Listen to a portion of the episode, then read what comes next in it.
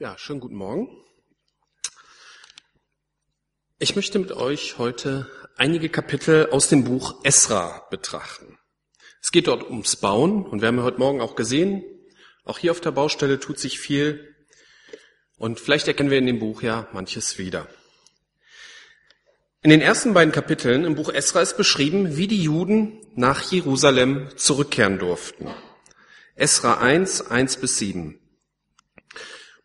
Und im ersten Jahr des Kyros, des Königs von Persien, erweckte der Herr, damit das Wort des Herrn aus dem Mund Jeremias erfüllt wurde, den Geist des Kyros, des Königs von Persien, dass er durch sein ganzes Reich einen Ruf ergehen ließ, und zwar auch schriftlich. So spricht Kyros, der König von Persien. Alle Königreiche der Erde hat der Herr, der Gott des Himmels, mir gegeben. Nun hat er selbst mir den Auftrag gegeben, ihm in Jerusalem, das in Juda ist, ein Haus zu bauen. Wer immer unter euch aus seinem Volk ist, mit dem sei sein Gott, und er ziehe hinauf nach Jerusalem, das in Juda ist, und baue das Haus des Herrn, des Gottes Israel. Er ist der Gott, der in Jerusalem ist. Und jeden, der übrig geblieben ist, an irgendeinem Ort, wo er sich als Fremder aufhält, den sollen die Leute seines Ortes unterstützen, mit Silber und mit Gold und mit Habe und mit Vieh, mit den freiwilligen Gaben für das Haus Gottes in Jerusalem. Da machten sich die Familienoberhäupter von Juda und Benjamin auf und die Priester und die Leviten, jeder dessen Geist Gott erweckte, hinaufzuziehen, um das Haus des Herrn in Jerusalem zu bauen.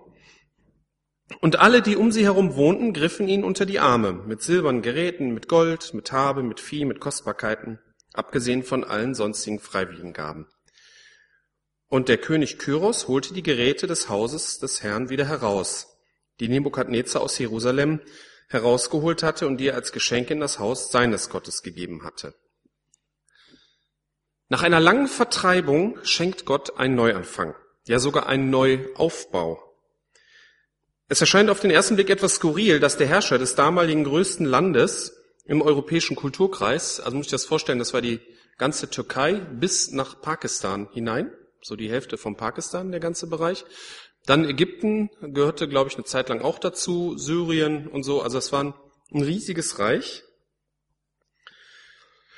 Dass er, dieser König, in einer winzigen Randprovinz anordnete, dass ein Tempel gebaut werden soll. Um so ein bisschen die übliche Religionspolitik von diesem Kyros zu verstehen, möchte ich einen kleinen Abschnitt mal aus der Wikipedia über Kyros vorlesen. Kyros, der anscheinend zwar die individuellen Glaubensrichtungen in anderen Ländern respektierte, beschnitt jedoch in den eroberten Staaten konsequent die Befugnisse größerer Tempel, um deren Macht und Wirkungsbereich zu schwächen. Zunächst wurden die staatlichen Zuschüsse zur Unterhaltung der Tempel gestrichen und eine Steuerzahlung aufgelegt. Zusätzlich mussten Dienstleistungen gegenüber den Archemiden, das waren so königliche Beamte, erbracht werden. Für die Kontrolle und Verwaltung der Tempel wurde das Amt des königlichen Kommissars geschaffen. Neu- und Ausbauten der Tempelanlagen mussten aus den eigenen Rücklagen bestritten werden. Die finanziellen Zugabeleistungen, die vorher von den jeweiligen Staaten und Provinzen erbracht wurden, entfielen ersatzlos. Und jetzt kommt's. Die laut dem Buch Esra von Kyros gewährten finanziellen Hilfe für den Bau des Tempels und die Steuerbefreiung der Priester stehen daher im krassen Widerspruch zu den verfügten Einschränkungen gegenüber den Tempeln anderer Religionen in benachbarten Ländern. Ein Bezug der biblischen Überlieferung zur historischen Realität wird von den Wissenschaftlern daher auch verneint. Das ist immer das Problem mit den Historikern, die von wenigen Quellen auf die komplette damalige Realität schließen müssen. Die Bibel scheint in diesem Punkt den meisten historischen Quellen zu widersprechen. Also glaubt man ihr nicht. Es ist ja menschlich gesehen auch unwahrscheinlich, was hier passiert. Warum sollte Kyros ausgerechnet in dieser kleinen Randprovinz von seiner üblichen Politik abweichen? Wir wissen, dass Gott sich oft nicht an das Übliche hält. Und wir wissen auch, dass Gott jenseits von menschlichen Vorstellungen eingreifen kann. Er hat dafür gesorgt, dass sich ein Kyros unüblich verhält und den Tempelbau in Jerusalem in Auftrag gibt. Diese Episode ist ein guter Vergleich zur Entstehung und zum Bau einer Gemeinde, zumal an einigen Stellen ja auch die heutige Gemeinde mit einem Steintempel verglichen wird. Wir hatten da ja vor einem Jahr oder so auch mal ein paar Predigten drüber. und wir als Gemeindeglieder die lebendigen Steine, als lebendige Steine bezeichnet werden. Eine Gemeinde entsteht durch Gottes Wirken. Er beruft Menschen, er schafft Rahmenbedingungen und er räumt Hindernisse aus dem Weg. Manchmal läuft sowas äußerlich ab wie so eine ganz übliche Vereinsgründung. Manchmal passiert aber auch scheinbar Unmögliches, wie damals bei diesem Tempelbau. Wie ging es weiter? Es lief nicht alles glatt. Ein Kennzeichen damals war die feindliche Umgebung. Esra 3, 1 bis 3 und Vers 6. Als der siebte Monat herankam, dass die Söhne Israels in den Städten wohnten, da versammelte sich das Volk wie ein Mann nach Jerusalem. Und Jeschua, der Sohn Josadaks, und seine Brüder, die Priester und Serubabel, der Sohn Sheal, also ich habe mit den Namen auch noch Probleme. Shealtiels, ist jetzt auch nicht so wichtig, wie der Vater von Serubabel hieß. Und seine Brüder machten sich auf und bauten den Altar des Gottes Israels, um Brandopfer darauf zu opfern, wie es geschrieben steht im Gesetz des Mose, des Mannes Gottes. Und sie errichteten den Altar auf seinen alten Fundamenten obwohl ein Teil der Bevölkerung der Länder in Feindschaft mit ihnen lebte.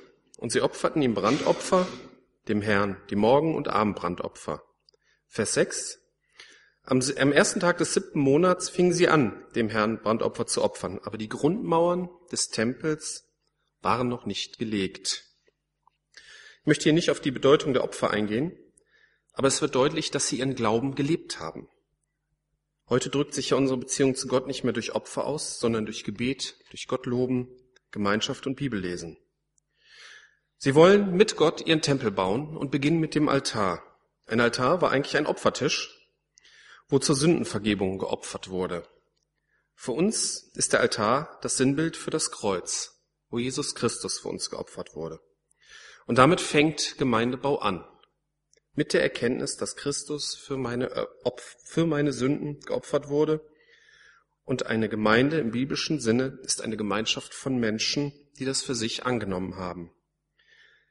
Sie haben damals ihren Glauben öffentlich gelebt, obwohl ein Teil ihrer Nachbarn ihnen feindlich gesonnen war. Wir haben da heute ein bisschen mehr Glück. Unsere Nachbarn beschweren sich zwar manchmal über unsere Parkerei, aber ansonsten sind sie uns eigentlich nicht feindlich gesonnen. Allerdings kann sich das auch leider ändern.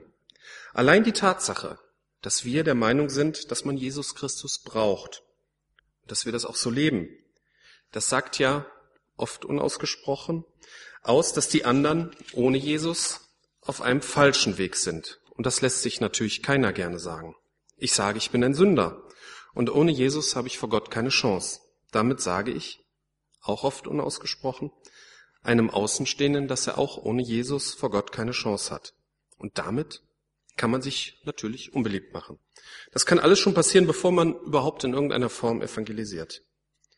Aber so viel an uns liegt, wollen wir natürlich mit allen in Frieden leben. Ist ja auch klar. Ich verstehe mich auch lieber gut mit Nachbarn und Kollegen, als mich mit ihnen zu streiten.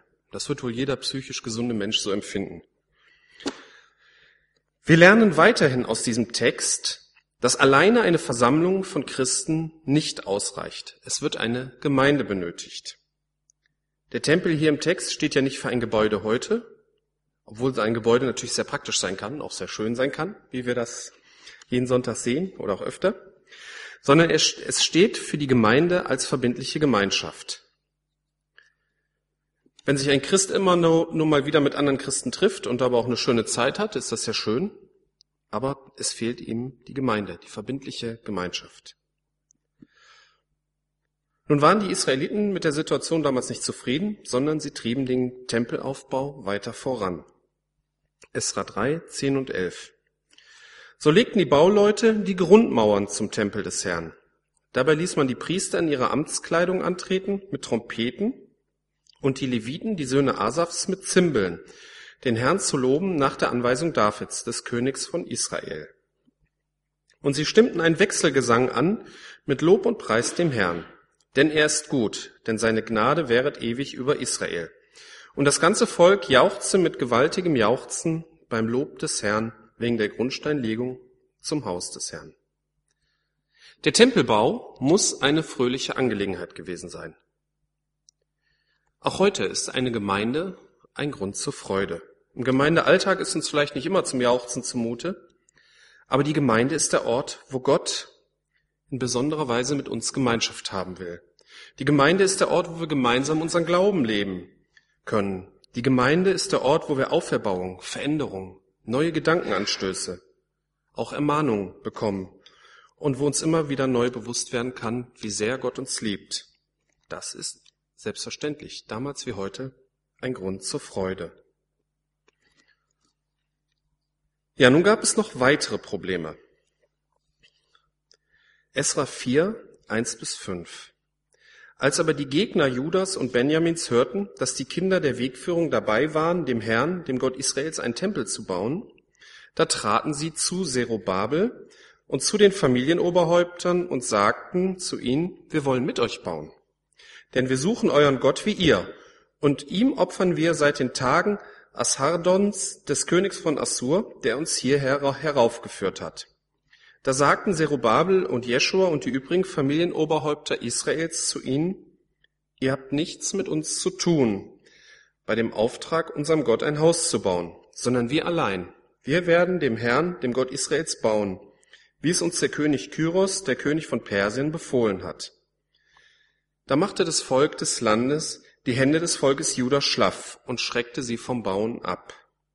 Und sie nahmen Ratgeber gegen sie in Dienst, um ihren Plan zunichte zu machen und zwar alle Tage des Kyros, des Königs von Persien, bis zur Regierung des Darius, des Königs von Persien. Das hört sich jetzt seltsam an. Warum durften sich die anderen denn nicht beteiligen? Man hätte doch aus Gegnern Verbündete machen können. Und die Ablehnung führte ja dazu, dass sie ihnen so viele Steine in den Weg gelegt haben, dass der Bau erstmal stoppte. Das ist ein ganz schwieriges Thema. Wir hätten ja zum Beispiel überhaupt keine Probleme damit, wenn uns Nachbarn hier ihre Hilfe am Bau anbieten würden. Das wäre überhaupt kein Problem. Aber was wäre, wenn jemand, der gar nicht an Jesus Christus glaubt, anbieten würde, den Gemeindeunterricht zu machen? Das würden wir nicht annehmen. Oder wenn jemand, der nicht an Jesus glaubt, hier predigen möchte, das würden wir auch nicht akzeptieren. Also beim eigentlichen Gemeindebau möchten wir nicht jeden mitmachen lassen. Schwierig ist es auch, wenn es sich um Mitglieder anderer Religionsgemeinschaften handelt, die sich christlich nennen. Unsere Gemeinde nimmt ja nur Menschen auf, die ihren Glauben öffentlich bekannt haben, weil die Bibel ja Gemeinde als Gemeinschaft der Glaubenden versteht. Trotzdem kann man natürlich nie sicher sein, dass nicht auch Menschen Mitglieder werden, die eigentlich gar nicht glauben, aber zum Beispiel aufgrund der Gemeinschaft bewusst oder unbewusst so tun, als würden sie glauben.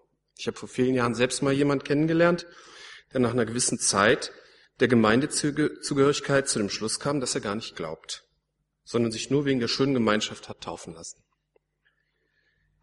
In den meisten Volkskirchen, evangelisch und katholisch, wachsen alle Kinder von Geburt an in die Kirche hinein. Bei den meisten gibt es so ein Ritus im Teenageralter, ne, Konfirmation oder Firmung, mit denen sie eigentlich bewusst ihre Entscheidung festmachen sollen. Aber die Teenager entscheiden sich da meistens nicht wirklich für Jesus oder gegen Jesus und die Kirche, sondern es handelt sich da eigentlich mehr so um ein Familienfest, das mit ziemlich viel Kohle versüßt wird. Von daher kann man von einer Kirchenmitgliedschaft nicht unbedingt auf einen lebendigen Glauben schließen. Das kann man nicht eindeutig machen. Wir haben das in der Vergangenheit ja so gehalten und halten es auch noch heute so, dass Nichtmitglieder sich bei uns am Gemeindebau beteiligen können, wenn sie eine persönliche Beziehung zu Jesus Christus haben. Egal, ob sie jetzt Mitglied sind oder nicht. Und das finde ich richtig. Es steht auch in dem Befehl zum Wiederaufbau des Tempels, den Kyros in Esra, 3, äh, Esra 1, Vers 3 gab. Steht ja, Wer unter euch aus seinem Volk ist, mit dem sei sein Gott. Und er ziehe hinauf nach Jerusalem, das in Juda ist, und baue das Haus des Herrn, des Gottes Israels. Auf heute übertragen, Menschen, die ihr Leben Jesus Christus übergeben haben, gehören zu seinem Volk. Und das ist natürlich selbstverständlich völlig konfessionsübergreifend. Aber was hatten die Juden damals eigentlich für ein Problem mit den Völkern drumherum, die mit ihnen am Tempel bauen wollten. Das Volk, das damals im Lande lebte, also so im Umkreis, Das waren die Samariter, welche Jerusalem als Stätte der Anbetung ablehnten und ein eigenes Heiligtum am Berg Garizim hatten. Da passte eine Zusammenarbeit einfach nicht. Das war nicht kompatibel. Man kann, zum, man kann ja auch heute mit niemandem Gemeinde bauen, der zum Beispiel die Auferstehung Jesu anzweifelt. Das passt nicht. Ich möchte hier mal einen kleinen Einschub machen, wo ich denke, dass euch das interessiert. Laut Wikipedia gibt es heute immer noch Samariter. Circa 700, die diesen samaritanischen Glauben von damals bewahrt haben. Sie leben in zwei Kolonien, die eine in der Nähe von Tel Aviv und die andere in der Nähe von Nablus im Westjordanland. Und sie haben immer noch ihr Heiligtum auf dem Berg Garizim. Ich war ziemlich erstaunt, als ich das las, aber man lernt ja nie aus. Kommen wir zurück zu dem Tempel, äh, zu dem Problem am Tempelbau. Die damaligen Samariter beschwerten sich ähm, im Rest des Kapitel 4 beim König und schwärzten die Juden als Aufrührer und Unruhestifter an, so dass der König den Weiterbau erst einmal verbot. Manchmal hat Konsequenz solche Folgen und man denkt vielleicht, dass ein bisschen mehr Pragmatismus hätte allen das Leben leichter gemacht. Aber wir werden leider immer wieder an Punkte kommen, persönlich und auch als Gemeinde, wo man konsequent sein muss und wo Entscheidungen getroffen werden müssen, die wehtun können. Gerade in der heutigen Zeit ist es schwierig, weil Wahrheit im Vergleich zu Pragmatismus ins Hintertreffen geraten ist. Ich habe letztens im Radio einen Beitrag über den Cyberwar gehört. Kennt ihr vielleicht? Krieg im Internet. Und viele Armeen haben da eigene Spezialeinheiten für. Hacker und Spezialisten, die, die das Hacken verhindern sollen. Und in dem Beitrag gab's da, wurde von einem Kongress erzählt und ähm, im Kongress war ein wichtiges Thema die Desinformation, die im Cyberwar eine wichtige Rolle hat. Ne, als Beispiel dieser Wurm Stuxnet, habt ihr vielleicht gehört, der da das iranische Kernkraftwerk, ähm, den Rechner da befallen hat. Die erste Meldung, dass das von Amerikanern wäre, hat man festgestellt, die kam von einem Rechner aus dem Iran, der den Revolutionsgarten gehört. Also die haben auch Desinformation betrieben. Und wenn ich diesen ganzen Beitrag gehört habe, habe ich überlegt, statt Desinformation könnte man auch einfach Lüge sagen. Ne? Das ist irgendwo dasselbe. Aber Desinformation hört sich irgendwie besser an. Ne? Aber eigentlich, die haben auf dem Kongress gelernt, wie man lügt und wenn man die Lüge als Waffe einsetzt. Das ist, äh, ich meine, auch bei konventionellen Kriegen gilt ja, die Wahrheit stirbt als erstes. Da hat sich irgendwo nichts geändert. Die Wahrheit wird für ein pragmatisches Vorgehen geopfert. Und das ist heute schlimmer denn je. Und das wird uns als Gemeinde oft an unsere Grenzen führen. Ja, kommen wir zum Weiterbau. Bleibt natürlich nicht stehen, sonst wäre das Buch Esra jetzt zu Ende. Kapitel 5, 1 bis 5. Und der Prophet Haggai und Zachariah, der Sohn Idos, die Propheten weissagten den Juden, die in Juda und Jerusalem waren, im Namen Gottes Israels, der über ihn war. Da machte sich Zerubabel, der Sohn Shiel, wer auch immer, und Jeschua, der Sohn, auf und fing an, das Haus Gottes in Jerusalem zu bauen. Mit ihnen waren die Propheten Gottes, die sie unterstützten. Zur selben Zeit kam Tatenai, der Verwalter jenseits des Stromes, und Sheta Bosnai und ihre Gefährten zu ihnen und sprachen zu ihnen, wer hat euch denn den Befehl gegeben, dieses Haus zu bauen und diese Mauer zu vollenden? Darauf sagten sie zu ihnen, was sind die Namen der Männer, die diesen Bau ausführen?